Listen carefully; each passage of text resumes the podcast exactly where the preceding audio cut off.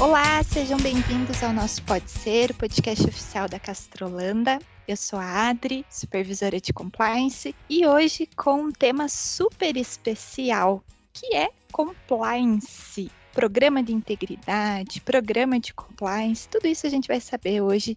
O que é esse programa, como que é, como que funciona. Para o nosso episódio número 9, estou aqui com grandes convidados. O primeiro deles é o meu super parceiro aqui, Edgar Ribas, supervisor de comunicação e marketing. Oi, Edgar. Olá, Adri. Olá, todo mundo, nossos ouvintes do Pode Ser. Primeiramente, agradecer o convite. Essa, por incrível que pareça, apesar de, de eu participar indiretamente de, de todos os Pode Ser desde o início, essa é a minha primeira participação de fato e começamos com, com o pé direito, com convidados extremamente especiais e numa temática que eu particularmente gosto bastante. Então, agradeço o convite e vamos lá. Tenho certeza que teremos um, um bate-papo extremamente produtivo. Com certeza, seja bem-vindo. Então, é o seu primeiro, pode ser oficial aqui, né? Como, como apresentador, participante, enfim, podcaster. é isso aí, vamos que vamos. A nossa convidada especial, ela se chama Marta Auer. Ela é assessora jurídica encarregada de dados da Frisia, Cooperativa Agroindustrial. Marta, seja muito bem-vinda ao nosso Pode Ser. Oi, pessoal, tudo bem com vocês? É uma honra. Fiquei muito grata pelo convite. Adri, a Adriele é uma amiga de longa data. O Edgar, até então, era meu amigo online, né? O doutor Rodrigo, primeira vez que tenho a oportunidade de conversar com ele. Fico muito feliz de participar do Pode Ser, pode crer que vai ser muito legal. que ótimo, obrigada, Mar, por ter aceito o nosso convite. E o nosso também super especial convidado é o Dr. Rodrigo Pironte, ele é sócio fundador da Pironte Advogados, ele é professor, doutor e mestre em Direito Econômico pela PUC Paraná e PhD em Direito pela Universidade Complutense de Madrid. Falei certo, doutor Rodrigo? Falou, falou certo. Tudo bem, Adriele, Edgar, Marta, uma grande alegria participar do Pode Ser. É, como a Marta mencionou, eu não tenho nenhuma dúvida de que vai ser é, um momento bastante feliz e interativo e eu espero poder contribuir com vocês aí na discussão do compliance. Muito feliz em participar e ter sido convidado para esse podcast é, e dizer aqui da minha alegria de estar ao lado da doutora Marta também, em razão da credibilidade dela no mundo pragmático do compliance, né, na questão prática, etc. Então, um grande prazer estar ao lado de todos vocês é, nesse podcast. Imagina, o prazer é todo nosso. E a gente tem uma brincadeira aqui, né? A gente marcou esse momento, né, esse podcast para bater um papo aí sobre compliance. E a gente queria saber, pode ser? Podemos tomar, tomar esse café e falar sobre esse tema? Pode, pode ser. Pode ser, vai ser. Lá. Isso aí. que Vai ser, vai ser. Legal. E acho que para começar, né, antes da gente falar assim do tema prático, né, eu acho que é importante falar para os nossos ouvintes o que, que é compliance, o que, que é um programa de compliance, essa palavra em inglês, o que, que ela quer dizer, da, da onde que ela veio. Professor, o senhor pode contar para a gente um pouquinho aí o que, que é esse tal, esse tal de compliance Claro que sim, com o maior prazer. Vou tentar ser bastante didático, porque o tema é, é um tema bastante complexo, né? É, começando pelo que não é compliance no âmbito nacional, na minha opinião, né? Nós, é, se, se, a gente for dar uma olhada nos livros, nos manuais de compliance, na internet, se a gente der um Google e buscar sobre a palavra compliance, basicamente o que vocês vão encontrar num primeiro momento é que compliance vem do verbo inglês to comply, por isso compliance, né? E que significa estar em conformidade a alguma coisa. Eu sou bastante crítico, inclusive nos meus livros, sobre esta definição, porque estar em conformidade no Brasil, Marta, eu acho que a Marta concorda comigo, é o básico. É, o Brasil é um país de normas positivas em que, é, pela própria princípio da legalidade, se você não estiver em conformidade, é, o contraponto é você estar em ilegalidade. Portanto, é, é, me parece que este conceito, que faz todo sentido, por exemplo, é, no FCPA norte-americano, que é a legislação que deu origem né, à estrutura de compliance no âmbito dos Estados Unidos, é, ao Bribery Act na Inglaterra e etc. Ou seja, essas normas internacionais nesses países, faz todo sentido, Adriele, a ideia estar vinculada à conformidade, porque nesses países nós temos uma legislação regida por costumes. Né? Então, estar em conformidade é estar de acordo com os bons costumes, com as boas práticas. E aí faz sentido que compliance tenha essa definição. No Brasil, compliance não é só isso, né? Compliance, obviamente, é estar em conformidade, estar em legalidade,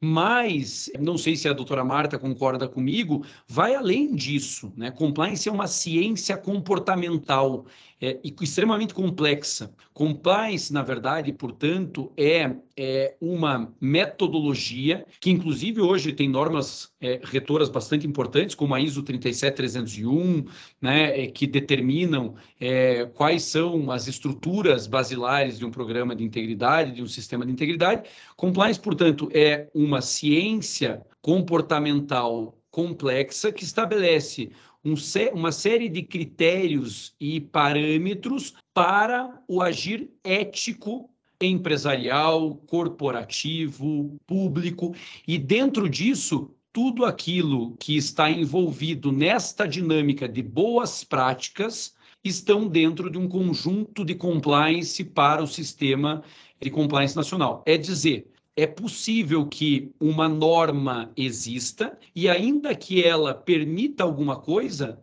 não haja um critério de compliance na nomeação. Vou dar um exemplo rápido e passar a palavra para Marta. Mas, por exemplo, nepotismo. Não é porque, por exemplo, em algumas estruturas da administração pública é permitido que o prefeito nomeie o seu irmão como secretário, que a qualquer critério o prefeito poderia nomear o seu irmão, porque a norma, assim, o Supremo Tribunal Federal assim o permitem. É óbvio que simplesmente o critério ser irmão de alguém não conduz à possibilidade de assunção de um cargo público.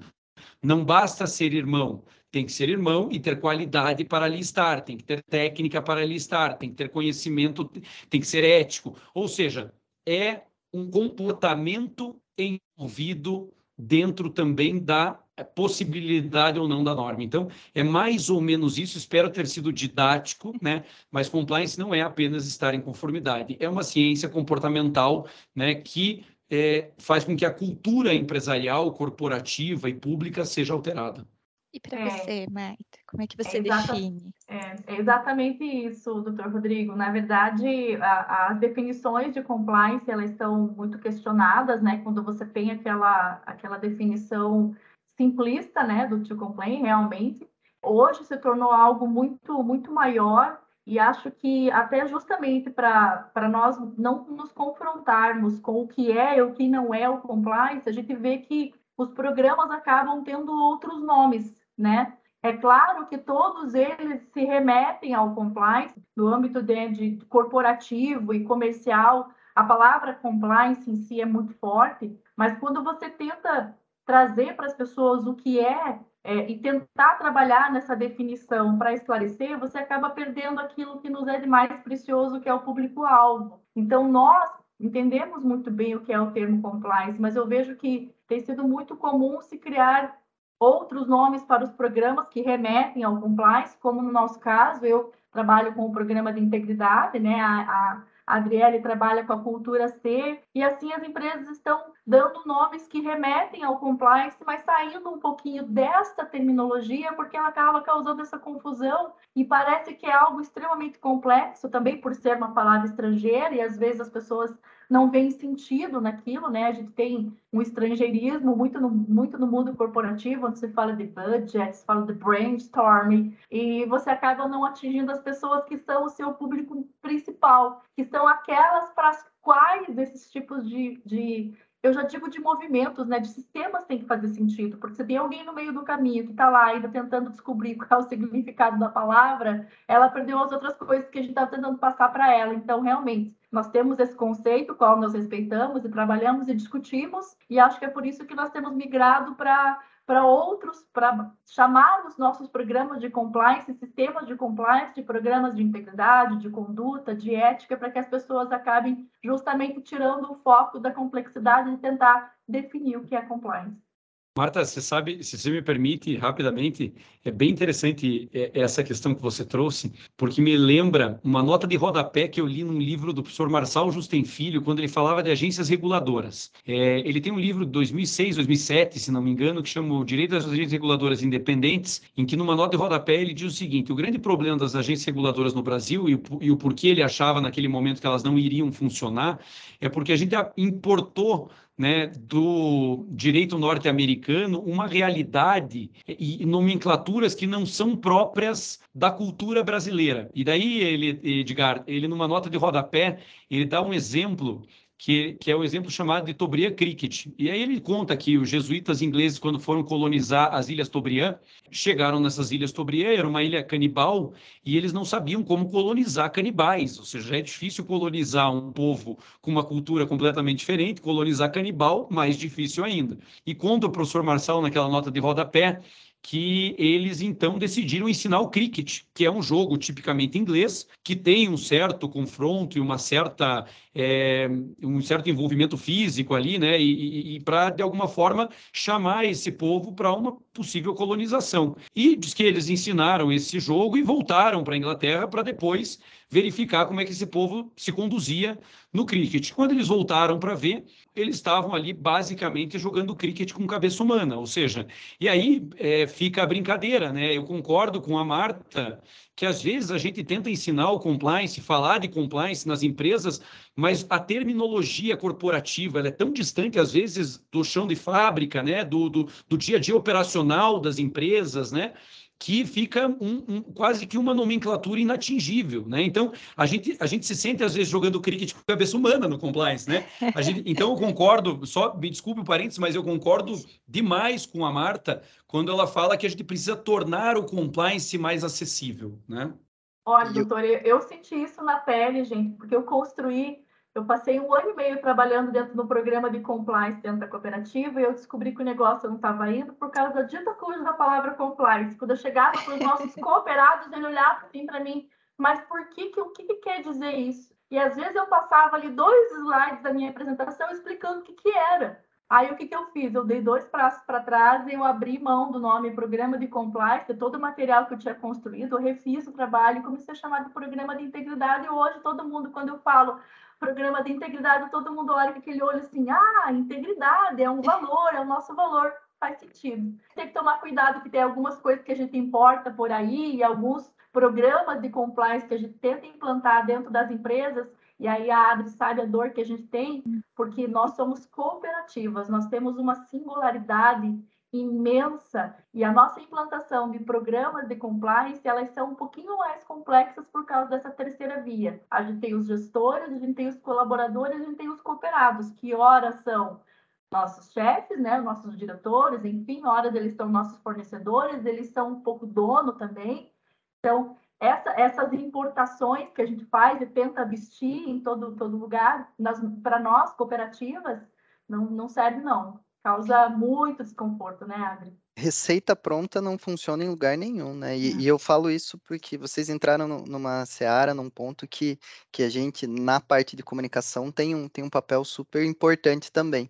É de como levar isso para os nossos públicos. E é como trazer isso e como tornar essa discussão o mais simples possível, né? Então eu acho que, que a gente começou já, já tratando um, um ponto extremamente sensível, mas super importante. Eu acho que até vale a gente, é, bom que a Marta, o professor é, trouxeram esses pontos, eu acho que vale nesse caso a Adri explicar para quem está nos ouvindo também é, como foi feito aqui, né? Então a Castrolanda, é, esse mês agora de outubro, vai ter quatro anos da nossa cultura C. E eu acho que vai muito em linha ao que, ao que a gente discutiu, ao que a gente estava falando agora mesmo, que é em relação a essa terminologia, a essa aproximação do termo para a nossa realidade. Também a Marta comentou dos diversos públicos, diversos entendimentos, que é justamente vai, vai muito além, né? Exatamente. Quando em 2018 nós decidimos então ter um programa de compliance, algumas práticas de compliance aqui na Castrolanda. E aí foi super difícil, né? Porque a gente chegava para explicar e o pessoal falava assim: "Eu não sei nem como é que fala isso. Como é que eu vou saber o que que é?", né? E aí é, nós tomamos uma decisão aqui de não chamar de programa de compliance. Né? Nós reunimos algumas pessoas, né? foram 30 pessoas ao total, de diversas áreas aqui da cooperativa, e fizemos, então, olha o estrangeirismo, né? Fizemos aí um brainstorming na, na nossa cooperativa aqui para entender o que, que eles achavam, né? Pra, o que, que era compliance para eles. E eles falaram, poxa, compliance é o que é o correto para Castrolanda. Então eu tenho três Cs aqui, o de compliance, o de Castrolanda e o de correto. E aí a super equipe lá do Edgar, na época de comunicação, desenhou esse símbolo para gente. E aqui na Castrolanda nós chamamos o nosso programa de integridade, o nosso programa de compliance, de Cultura C Castrolanda. E por que Cultura C? Porque essas pessoas que participaram dessa chuva de ideias aí falaram assim: compliance tem que estar no nosso dia a dia, a gente tem que fazer sem, sem pensar muito, né? Tem que ser algo tão forte que está na nossa cultura. E aí nós chamamos de Cultura C Castrolanda. Foi o nome que pegou, foi um nome que funciona para a gente. E acho que isso é o mais importante, né? O que, que é compliance para sua empresa? Porque o doutor Rodrigo trouxe aqui para a gente o FCPA, algumas legislações, mas às vezes para o cooperado que está nos ouvindo, ele fala assim, poxa, mas aqui na minha propriedade, como é que é? Como é que eu faço esse tal de compliance? Poxa, o senhor aí tem uma regra de que, que tem que bater o ponto direitinho? O senhor tem uma regra de conduta entre vocês, de respeito, né? talvez isso seja o compliance para ele. E essa questão que a Marta trouxe das cooperativas é algo assim de suma importância. Dr. Rodrigo também já atua em cooperativas, pode contar para a gente aí também na prática, né? Como é que é essa, essa, essa diferença, né? Aqui a gente sentiu muito o relacionamento com o cooperado, algumas normativas que muitos programas de compliance são as primeiras a serem desenvolvidas. Aqui nós desenvolvemos há pouco tempo, né? como, por exemplo, é, norma de prevenção à lavagem de dinheiro, norma anticorrupção, que não fazia parte da nossa realidade ainda, agora faz, né? Então, assim, são processos que a gente vai colocando no nosso dia a dia, né? Mas com certeza a Marta e o doutor também podem contar para a gente aí é, como é que é essa diferença, né? O que, que vocês veem de mais diferente de um programa de compliance, entre aspas, tradicional, para um programa de compliance em cooperativas? Adri, uma das coisas que eu acho extremamente importante quando você está. Primeiro, que um programa de. programa A Cultura C nunca vai ter fim, ela está fazendo quatro anos aí, enfim, ela vai estar tá sempre se renovando, sempre vai estar tá faltando alguma coisa. Com certeza. É, como é uma questão de cultura, ela demora um certo tempo para ela se enraizar. Às vezes não vai fazer sentido para todo mundo 100% da forma como você queria, mas uma coisa que você comentou, é, quando a gente está tá, tá nesse querendo evoluir para um sistema de e tudo mais, você precisa eleger prioridades. Você vai olhar para dentro da tua empresa, para dentro da tua cooperativa e vai dizer assim, olha, isso daqui é emergencial, eu tenho que fazer agora, isso daqui eu posso fazer amanhã, isso daqui depois de amanhã, e isso daqui eu posso fazer daqui a um mês. Você precisa conhecer Primeiro, além de tudo, antes de você começar qualquer coisa, conhecer a tua empresa e o público que você quer atingir. Eu quero atingir só funcionários, você vai ter uma linguagem. Eu quero atingir a alta gestão, você vai ter que falar de uma outra forma. Eu quero chegar, no nosso caso, no cooperado, você vai ter que aprender a linguagem dele e entregar aquilo que ele quer. Se eu chegar hoje para o meu cooperado dizer que eu preciso trabalhar numa política de, é, contra, de combate à lavagem de dinheiro, pessoas politicamente expostas, ele vai olhar e vai dizer para mim assim: Meu Deus, tá louca essa menina, né? Mas o que tinha chegar... nesse café que a Marta tomou hoje? É, eu, eu, eu, já sou conhecida lá. lá eu, quando eu chego no lugar, lá vem ela. Lá vem. Pronto, pode esperar. Eu já sou super conhecida assim. Mas hoje eu falo para o cooperado aquilo que está batendo na porta dele, né? Como a gente tá, daqui a pouco a gente vai falar de outra, outra palavrinha dessa sopa de letrinhas que é o ESG.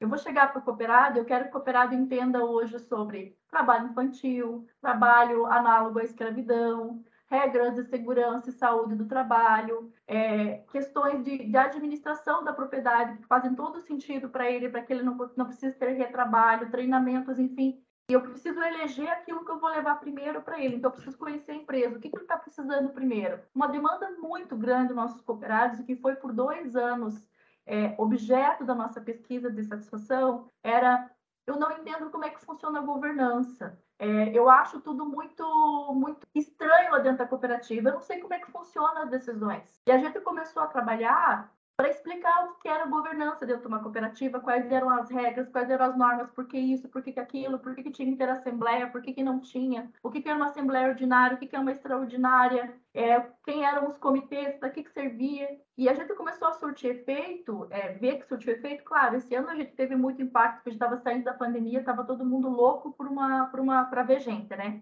Mas foi uma das assembleias que nós mais tivemos públicos, foram a assembleia, a assembleia desse ano. E as pessoas foram lá entendendo como é que aquilo funcionava. Então, eles assim, ah, então é por isso que a Assembleia tem todo esse, esse rito, esse edital, e segue a normativa certinho. Então, quando a gente vai falar desses programas e de todo esse nosso trabalho, é o que, que aqueles públicos nossos estão esperando da gente, né? Eu, te, eu sei que eu tenho os funcionários com as questões de é, trabalhistas, a gente também tem umas condições de saúde e segurança do trabalho. Comentei com a Adri há pouco que a gente vai fazer um evento vinculado ao Outubro Rosa para falar de assédio, para falar de assédio moral, para falar de, de, importunação sexual. Por quê? Porque a sociedade está dizendo isso. A gente vê todo dia isso na TV. E eu acho que o meu público interno quer ouvir, que quer que saiba como que a gente se posiciona a respeito disso. Então, é você sentir todos os dias e estar tá olhando assim, poxa, eu preciso trabalhar nisso na medida do tempo. É claro que eu queria poder abraçar tudo e fazer tudo de uma vez, seria um sonho, mas eu não consigo. Eu queria ter um sistema de due diligence, por exemplo, que eu conseguisse verificar toda a minha cadeia de fornecedores. E eu precisava ir para os cooperados também, porque eles também são meus fornecedores. Eu não consigo agora. Mas o que eu posso fazer a curto, médio e longo prazo para que eu consiga levar isso adiante? Então, essa é a nossa diferença. O nosso público ele é um pouco mais é complexo, não é só fornecedor e consumidor. Eu, eu falo, o centro de tudo é o meu cooperado. Eu preciso olhar para ele que se eu, se eu não conseguir fazer sentido para o meu cooperado, gente, eu perdi, perdi o fio da meada. Então, quando eu chego nos lugares, as pessoas me conhecem, primeiro porque eu falo muito. Segundo, porque eu não tenho papas na língua, eu me envolvo em qualquer rodinha. Terceiro, porque eles sabem que é a menina das leis, das regras, das normas, das políticas. Lá vem ela, Lá vem ela dizer o que nós temos que fazer. E fizemos alguma coisa errada. A Marta está aí, está com o caderninho ali embaixo do braço, tem uma apresentação para fazer. Então, eu estou sempre tentando estar em contato com esse meu público que vai me munir de informações para que eu consiga trabalhar o restante. Os colaboradores, como eu sou uma colaboradora e estou naquele dia a dia, eu mais ou menos consigo sentir o que está acontecendo ali no, meio, no meu meio. Mas o cooperado, eu preciso ir atrás dele. Então, eu sou a pessoa, eu sou incomodativa. Estou nos comitês lá incomodando eles direto, porque eu preciso tentar saber o que, que aquele cara que está lá na ponta produzindo está esperando da gente também. Não é fácil, né, doutor Rodrigo? Mas a gente não, vai, não é fácil. eu, eu acho que não é, e, e, você foi muito feliz, Marta, porque eu acho que essa é uma, é uma grande diferença do cooperativismo em relação, por exemplo, às estruturas tradicionais empresariais ou até mesmo do poder público, que eu também tenho alguma experiência na implantação de compliance público, né, tanto em empresas estatais quanto em administração direta, mas eu percebo que o, o cooperativismo tem algo bastante diferenciado dentro muito daquilo que você trouxe, Marta, mas também e principalmente porque é, deve existir numa cultura de compliance, para trazer para dentro da cultura C, né? numa, numa cultura de compliance é, é, cooperativa, né?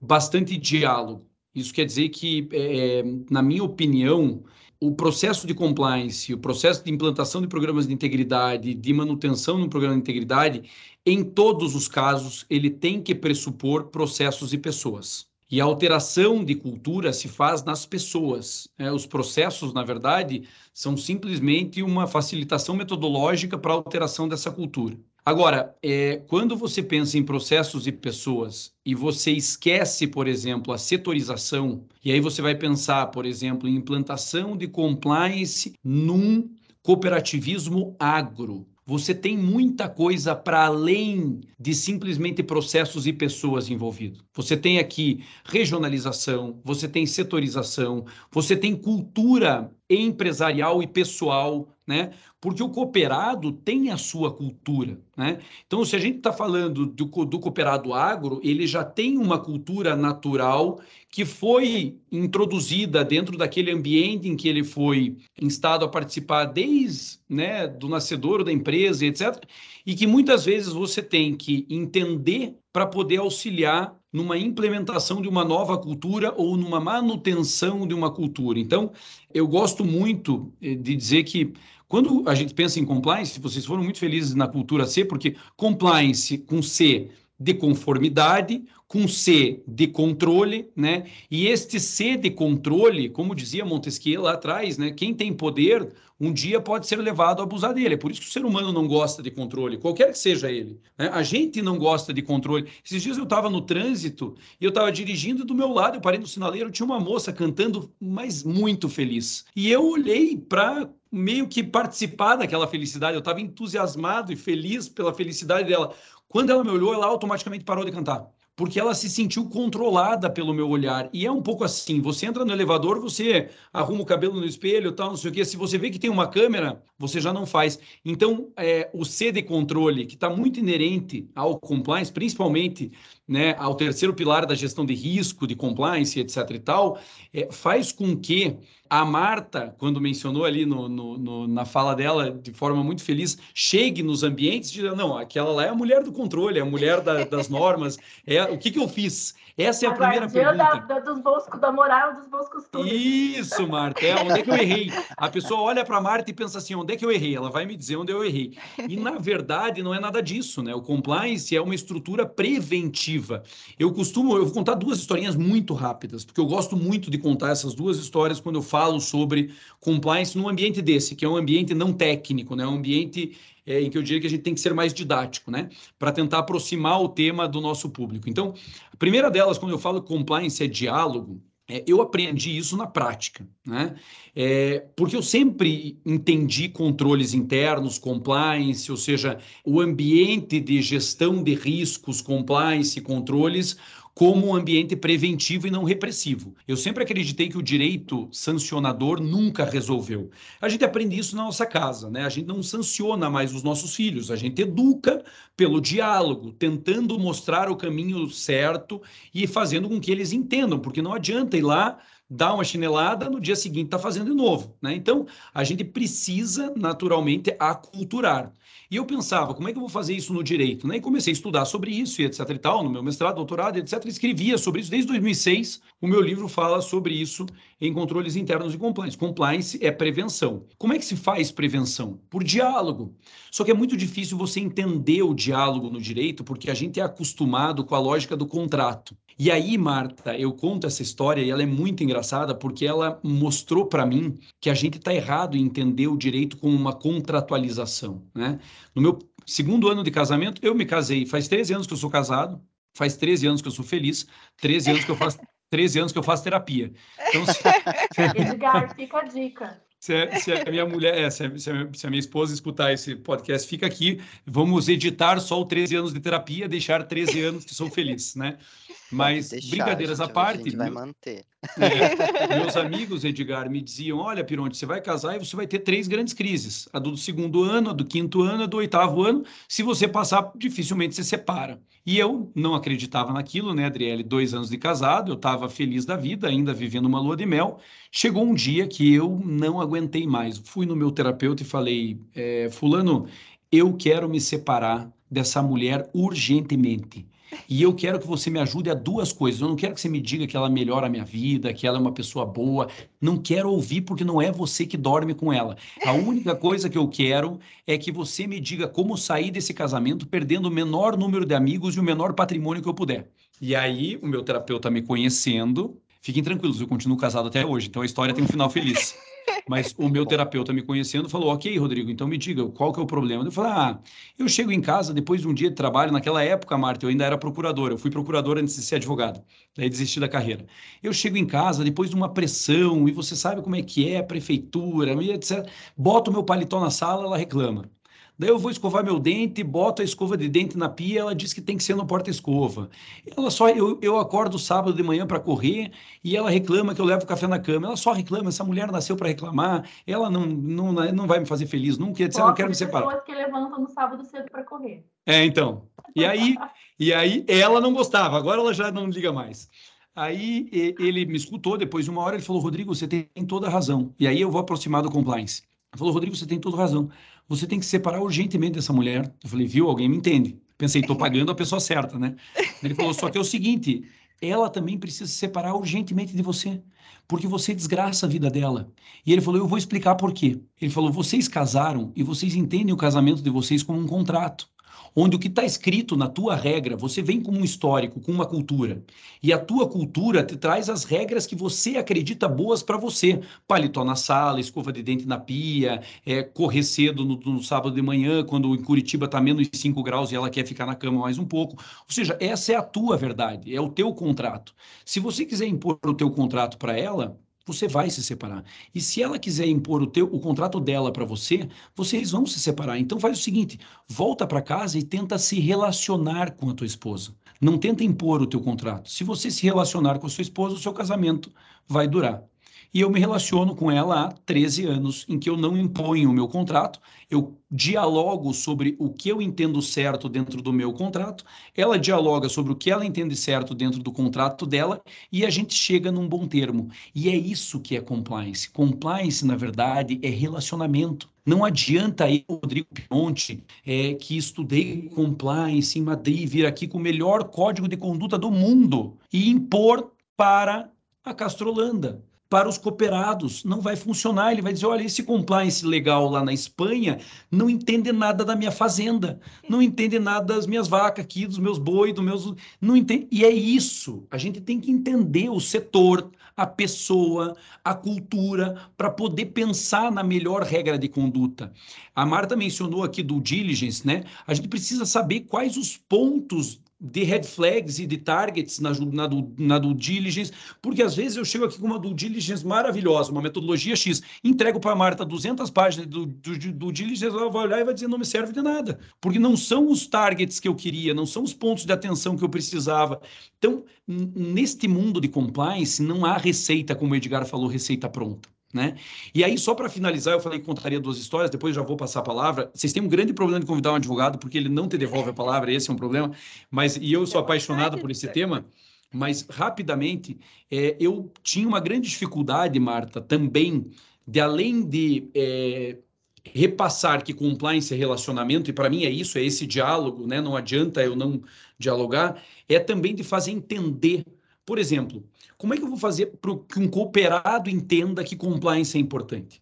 É muito difícil você dizer, olha, é, como é que eu vou fazer para que as empresas, para que a cooperativa, né, para que o esforço financeiro coletivo possa investir naquilo? É necessário recurso para ainda que as iniciativas sejam pequenas, né, não sejam, é necessário recurso. O empresário, o cooperado, é, sempre vai querer investir na atividade fim, que é o que traz retorno econômico lá na frente. E no final das contas, a gente está no capitalismo e a gente precisa lutar contra este modelo para dizer, olha, o compliance traz eficiência econômica. O problema é que isso nem sempre é fácil de fazer. E aí, como é que eu consegui inverter essa lógica? E eu acho que aqui é, é, algo que eu gostaria de passar dentro daquilo do porquê que é, talvez seja diferente no ambiente do cooperativismo e etc. Se você chega, por exemplo, para o é, cooperado e pergunta para ele o seguinte: escute, Fulano, você tem seguro de vida? Tenho. Você tem seguro de casa? Tenho. Tem seguro de carro? Tenho. Previdência privada? Também tenho. Plano de saúde? Também tenho.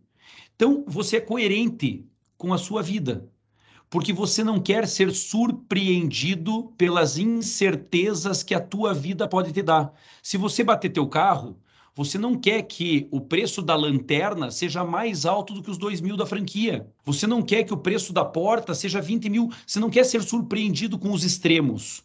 Um seguro de vida, você quer que a tua família se mantenha com o mesmo padrão que você pré-estabeleceu, né, seja homem, seja mulher, antes de você falecer.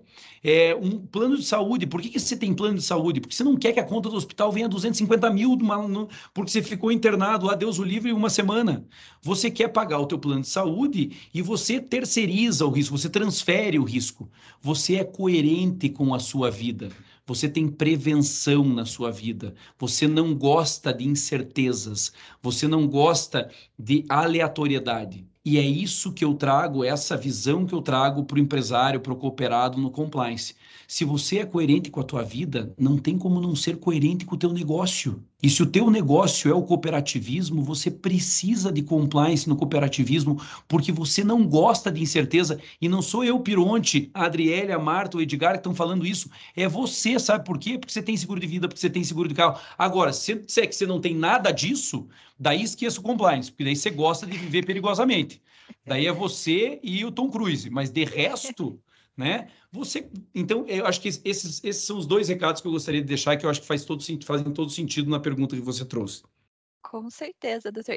É, e se não comprar a ideia, depois de toda essa argumentação, doutor, realmente a gente fica sem, é, sem argumentos aqui. Se continuarem vendo a gente só como simples despesa, eu vou ficar chateada. Exatamente. Acho que uma outra brecha, né, Edgar, que a gente começou ali a falar, e o doutor trouxe aqui também, e a Marta também bem falou ali que é uma sopa de letrinhas, né? Que eu acho que vale a pena a gente citar aí. Quer puxar esse gancho pra gente? Eu acho que agora a gente vai falar um pouquinho do, da sigla da moda, né? Então, quando a gente fala de SG, mais uma sigla em inglês, mas totalmente é, em linha com o que o universo não só é, corporativo discute, mas a nossa sociedade cada vez mais, né? Então, é, eu abro assim, eu acho que vocês podem comentar, tem toda essa experiência. Como vocês veem hoje essa relação do compliance e a importância hoje de quando se discute, né, integridade, todos esses temas no, no nosso pilar ali da governança dentro da temática ESG. Eu acho que não só aqui, mas hoje a nível é, nacional e internacional, cada vez mais a gente busca estar adequado a esses itens, mas é importante também é, trazer essa visibilidade, né? Então, o quanto isso tem ganhado força a níveis internacionais e como isso tem se destacado. Então, se vocês pudessem comentar com a gente um pouquinho disso daqui, a Adri também com a nossa experiência aqui na Castrolana, para a gente poder trazer esse tema aqui para a nossa discussão. Dr. Rodrigo falou ali sobre a governança, né? Como é que explica a governança, como é que a gente fala sobre governança. É, e quando a gente olha para compliance aqui, e aí a Marta não vai me deixar mentir aqui, por favor, o que, que a gente, como cooperativa, tem que atender de governança? Poxa, eu tenho que ter um conselho de administração, eu tenho regras eleitorais, eu tenho uma lei cooperativista que rege, que rege todas as cooperativas. Há, poucos, há poucas semanas, né, nós tivemos aí um período eleitoral, né, onde as cooperativas têm toda uma regulação específica para isso, porque tem que manter a neutralidade política. Então, para mim, o compliance vem muito forte quando a gente olha para a governança de cooperativas, disso, de regular, poxa, a gente está fazendo certinho aqui? A gente está seguindo essa nossa característica cooperativa?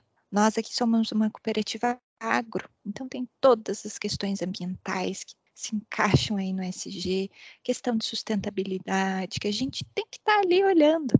Obviamente, com apoio de muitas outras áreas, né, de saúde, de segurança, área ambiental, área jurídica, que tem que estar tá ali juntinho com a gente, mas é o nosso dever, né, é o nosso olhar para isso, é para estamos de acordo. Então, o Rodrigo bem apresentou o compliance como, como isso, né? Estar de acordo com algo, estar de acordo a algo. Então, estamos de acordo com isso? Então, esse deve ser o nosso olhar. Marta, para vocês aí, como é que é essa, esse SG, né? Toda essa, essa sopa de letrinhas aí.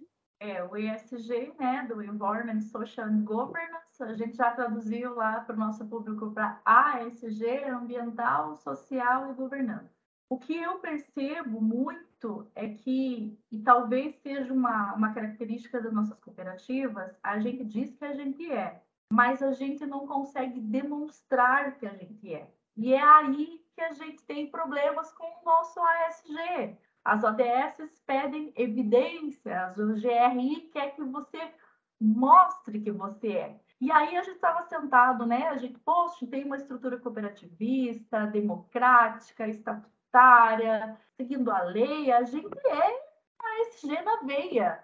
A gente é, mas a gente não tem evidências de que sejamos. A gente precisa construir políticas, procedimentos, é, documentos, enfim.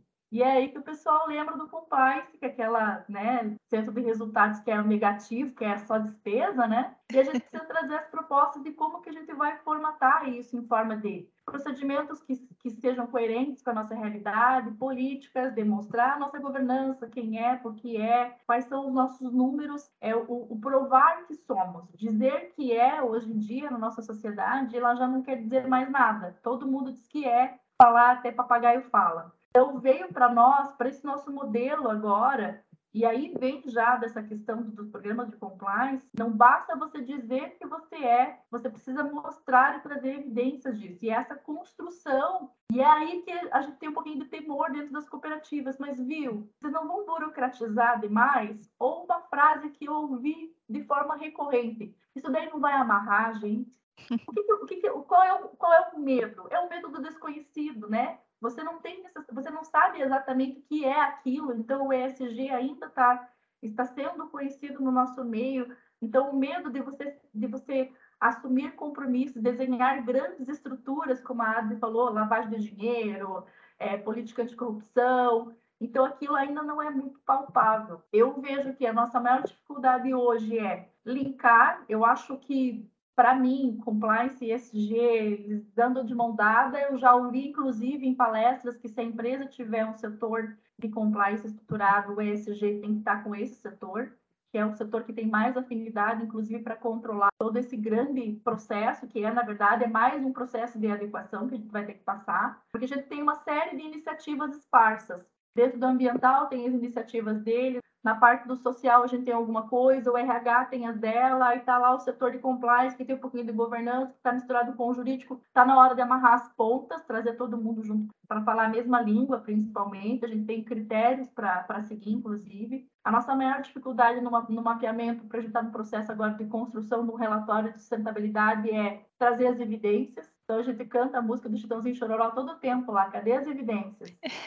que é o que nos falta, na verdade, a gente tem muita coisa. E aí, é, doutor Rodrigo, a gente tem muitos processos e procedimentos, mas a gente dá uma olhada lá, eles não foram revistos, eles não foram revisitados, eles não fazem mais sentido, eles foram construídos talvez antes da pandemia, por exemplo. Eu tenho muitos exemplos disso, de políticas e procedimentos que foram construídos antes da pandemia, e nós sofremos uma grande mudança dentro das corporações, muito impulsionados pela pandemia também, então algumas coisas não se aplicam mais, é, a gente não tem mais como fazer daquela forma, e falta a gente ter a sensibilidade, todo mundo ter a sensibilidade de que isso é um organismo vivo. Tanto o programa de compliance, tanto a cultura C, quanto o programa de integridade da Frisia. Então, a gente tem que ter a sensibilidade de que a todo momento a gente precisa revisitar normas, políticas, procedimentos, porque a gente está mudando, somos feitos de pessoas, né? Várias pessoas, centenas de cooperados, centenas de colaboradores, centenas de fornecedores e nada, nada, nada está escrito na pedra. Porque eu já passei por situações que eu fui para o conselho de administração aprovar uma política e quando eu fui colocá-la na prática, dois meses depois da prática, eu voltei para o conselho de administração aquela cara assim, gente, não deu certo. A realidade é diferente. É a gente ter a sensibilidade e, e as pessoas entenderem que isso não é fragilidade. Você estar a todo momento revendo, revisitando, inclusive precisar mudar, não demonstra fragilidade. Muito pelo contrário, demonstra o comprometimento da empresa de fazer com que aquilo seja de verdade. Ninguém está aqui para construir nem um programa de compliance, nem um programa de ESG de prateleira. Se não fizer sentido, a gente para de, de, de, gastar tempo com isso. Não é, doutor Rodrigo? Se não fizer sentido, se não for não funcionar na prática, o papel aceita tudo, né? O advogado sabe disso, né? Perfeito, me parece que faz, faz todo sentido. E você sabe que, para além disso, eu sou bastante crítico a essas novas nomenclaturas que nós importamos. Porque o ISD, na verdade, ou é, de maneira muito feliz, a, a, Marta traduziu para ASG, para ficar mais próximo né, do nosso público, né, ambiental,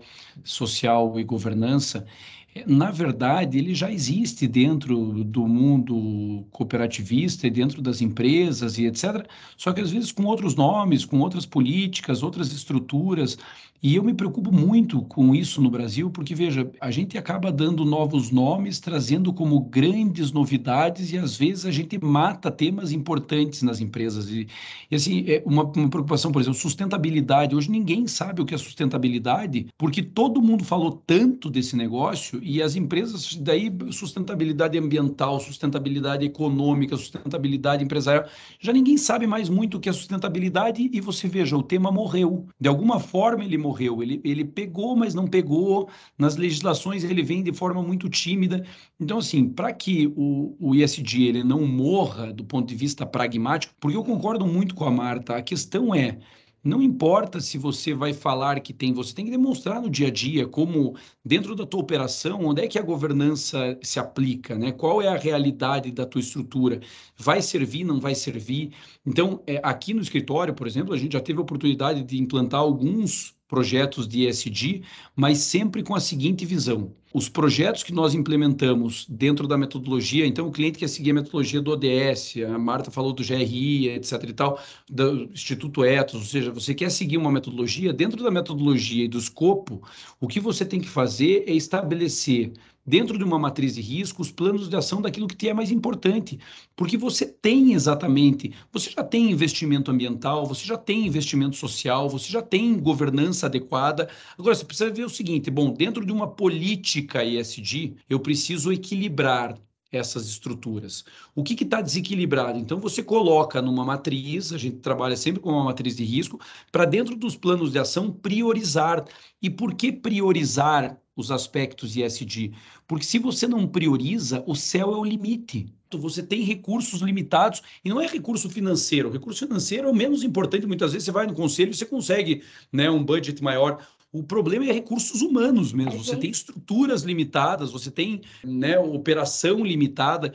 Então, você precisa ser muito racional. Eu vejo, Marta, não sei se você concorda comigo, mas nestas novas siglas, eu vejo muito oportunismo ao invés de oportunidade. O que eu vejo de gente vendendo terreno na Lua, dizendo: olha, o projeto ISD tem que ser isso aqui, e se você não fizer, vem sanção, porque na cabeça do. Rodrigo, essa, eu preciso sanção... vender problemas para te entregar a solução. Isso, mas isso é completamente errado, porque você começa um projeto com desconfiança. Quando você não passa a realidade para aquele que está trabalhando contigo, você começa o projeto errado, né? Porque a grande verdade é que não vai ser sancionado, não naquele, não no, no ambiente ESG. Você pode, como a Adriele mencionou, né, é, no, na área de vocês, não ter uma licença ambiental e ser sancionado em razão disso. Mas são questões tópicas que não são envolvidas dentro do plano ESG. São questões de, de, de, de, promoção de plano de ação. Então, dá, eu estou com uma, eu com um déficit, um red flag aqui, e eu tenho que priorizar as minhas licenças, porque nos últimos 20 projetos, matriz risco, probabilidade e impacto, nos últimos 20 projetos eu tive problema em 18. Bom, então o meu risco é extremo, eu preciso priorizar. Legal, então eu vou colocar um esforço econômico, de recursos humanos, de estrutura nisso aí.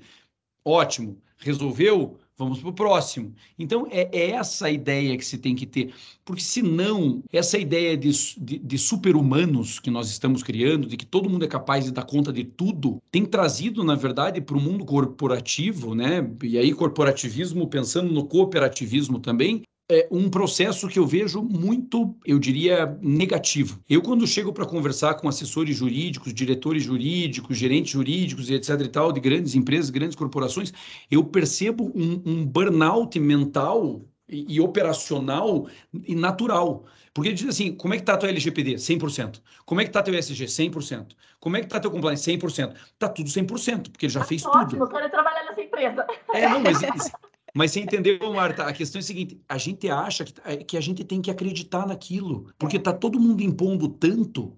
Então, o conselho de administração quer saber como é que está o ESG para ontem, como é que está a LGPD para ontem, como é que está o compliance para ontem. Não, não, peraí, um projeto LGPD leva 12 meses para você implantar todas as fases. Um projeto de compliance, no mínimo, 8 meses para você implantar do zero. Então, assim, e, e, mas você tem que dar respostas ao mercado. E daí, naquela dúvida, você fica numa esquizofrenia. Até no meu primeiro, no meu primeiro livro de controle interno, e até repeti no, no livro Compliance das Empresas Estatais, Marta, que eu mandei para a Adriele, depois tem aí na Castrolanda, viu, Edgar, se quiser. Mas eu trago num capítulo inteiro a esquizofrenia do compliance. Porque o compliance hoje em dia te, te coloca num, num, modelo de gestão esquizofrênico, que você acha que você tem tudo, mas ao mesmo tempo às vezes você não tem nada. E você fica nesse conflito corporativo que é negativo. Então, eu queria dizer assim, gestão ESG é gestão de risco simplificada do ponto de vista de plano de ação. Todos vocês já têm alguma coisa. É, é, só priorizar e empacotar. Essa é a grande diferença. É você empacotar o que você já tem, né? Dentro de um critério razoável. E daí você chama isso de SG. Ok. Né? Não saiam por aí contratando terreno na lua. Não vai resolver. Eu acho que, de novo, Adri, o que o Rodrigo reforçou é o que é que faz sentido para nós, o que é a nossa realidade, o que, que faz sentido para agora, o que, que a gente precisa estabelecer como eu preciso fazer isso agora, porque senão eu vou ficar muito atrás, e o que, que dá para fazer a, a, curto, médio e longo prazo. Mas o que, que faz sentido dentro da cooperativa fazer? Que tem algumas, não vou dizer bandeiras, mas tem algumas iniciativas que eles vêm com uma pressão tão grande na tua cabeça que você pensa assim, meu Deus, alguma coisa muito errada está acontecendo, eu estou muito defasada, eu estou muito atrasada, onde é que eu estava até agora que eu não vi que isso estava acontecendo? E, na verdade, não está, né? A gente está super bem, mas a gente tem uma, realmente, que isso que o Rodrigo falou, a gente tem uma pressão externa muito grande, comparam a gente muito com outros, outros tipos de empresas que talvez não tenham um público com o qual a gente queira ouvir tanto como é nós, né? É, nós, somos muito comparados com SA, eu acho que aqui a gente precisa fazer uma, uma distinção, e nos cobram muito nesse nível também, né? E algo que, de maneira geral, como bem o professor falou, a Marta comentou, está na essência do cooperativismo, né? Nosso presidente William é, gosta de comentar que aqui a gente discutia sustentabilidade e ESG desde a fundação da cooperativa, quando a gente se formou. Então, tudo isso já, já, já fazia parte do dia a dia.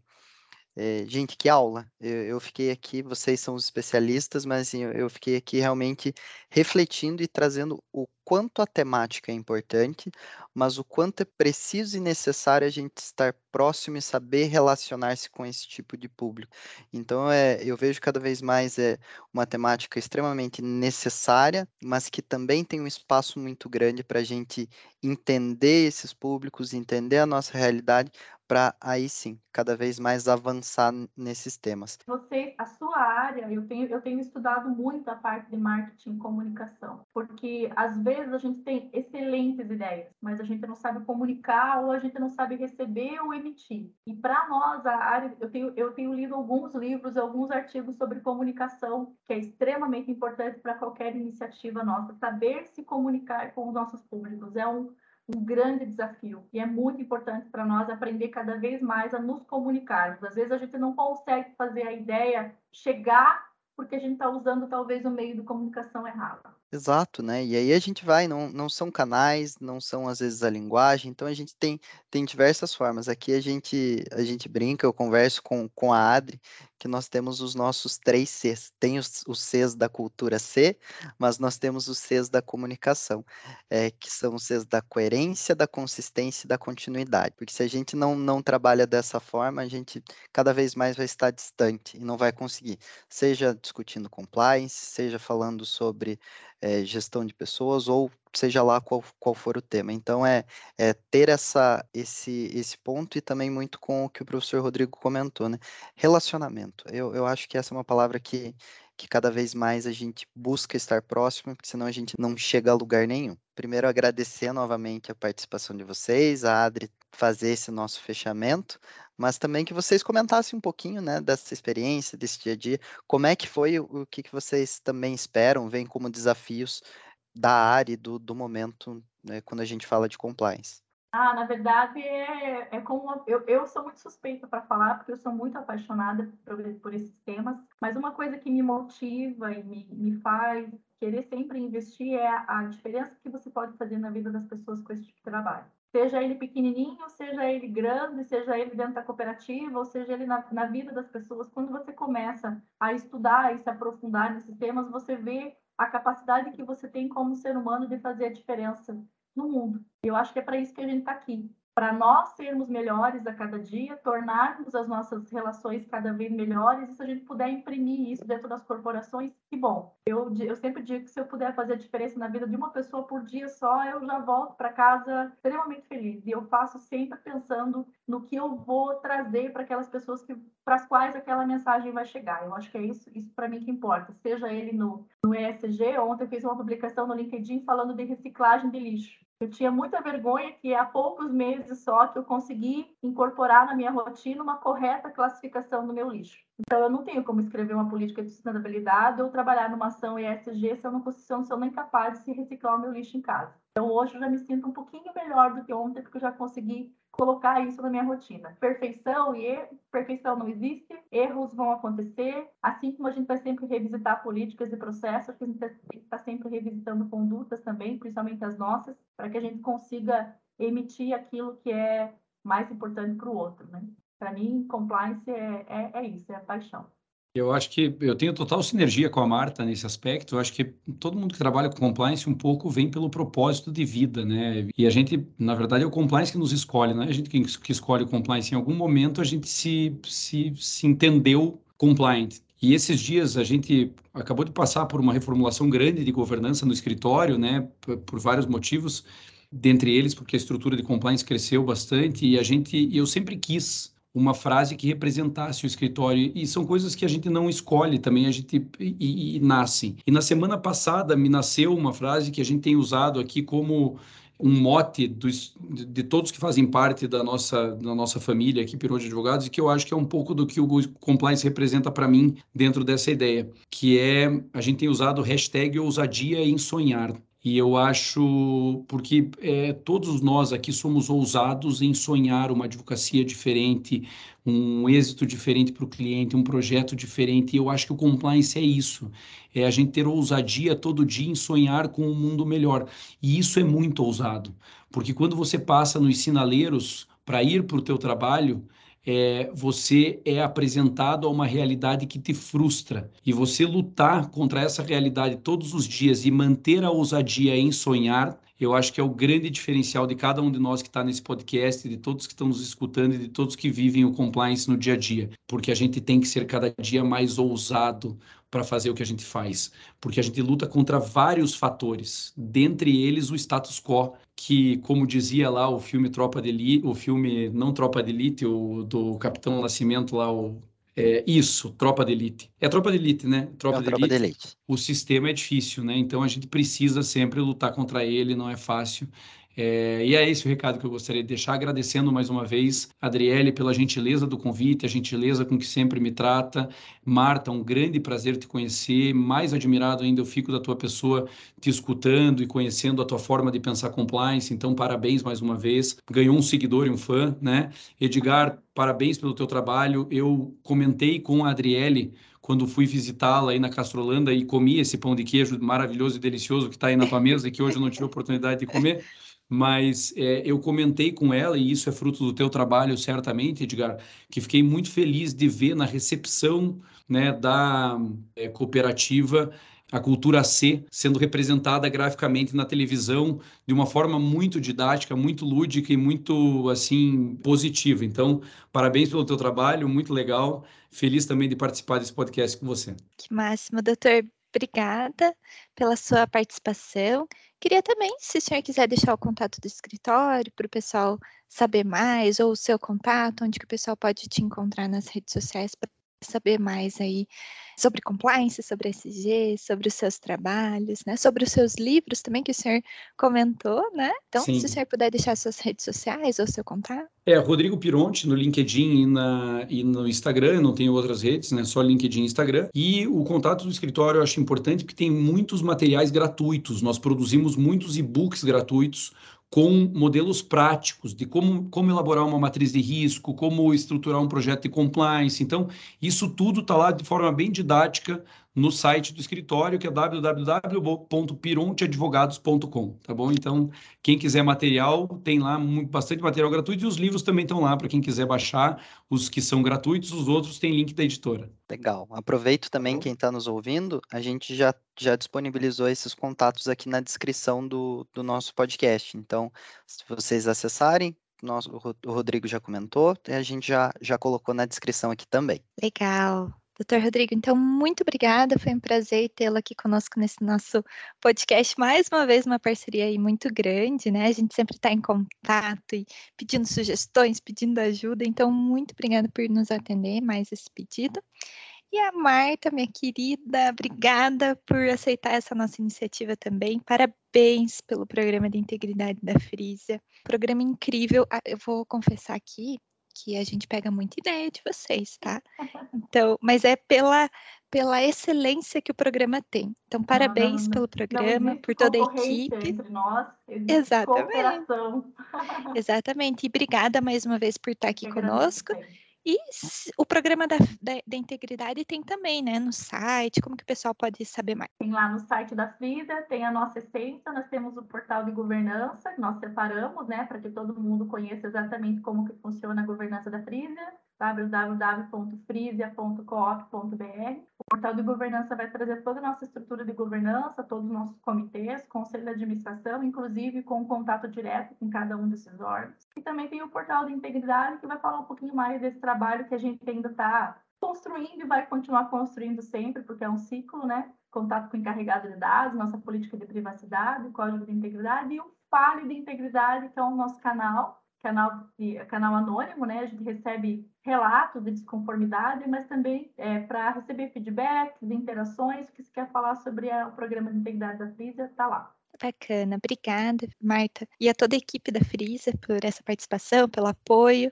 Edgar, obrigada pela companhia. Está aqui no, no seu primeiro podcast efetivo, né? obrigada pela companhia. Diria, eu que agradeço, como eu falei anteriormente, honrado em ter essa, aula aqui. Gente, agradeço imensamente, reforço esse convite para que a gente possa visitar os canais que a gente colocou, já disponibilizou para todos, mas também para que cada vez mais a gente desmistifique esse tema, para que fique cada vez mais prático e que todos possam alcançar. O, o Pode Ser, ele tem esse, esse objetivo mesmo, que a gente trate de assuntos que nem sempre são tão, tão fáceis ou não estão tanto no, no nosso dia a dia, mas que a gente traga com uma linguagem leve, assim como foi hoje. Então, é eu que agradeço pela, pela participação, esse momento nosso, e espero que a gente possa fazer muitas ações e aí trocar muita ideia. Eu acho que o cooperativismo, a comunicação e todas essas ações que a gente discutiu, eles são necessários e é, é importante que a gente é, trate eles de, de, de cada vez uma forma mais leve.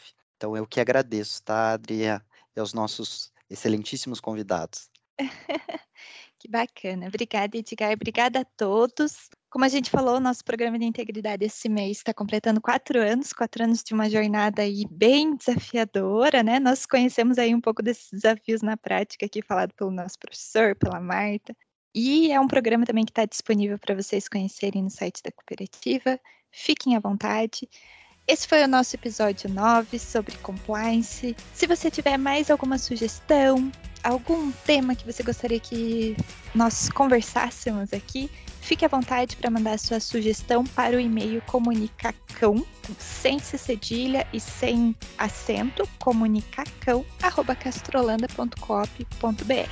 Muito obrigada por ouvir esse Pode Ser e até o próximo.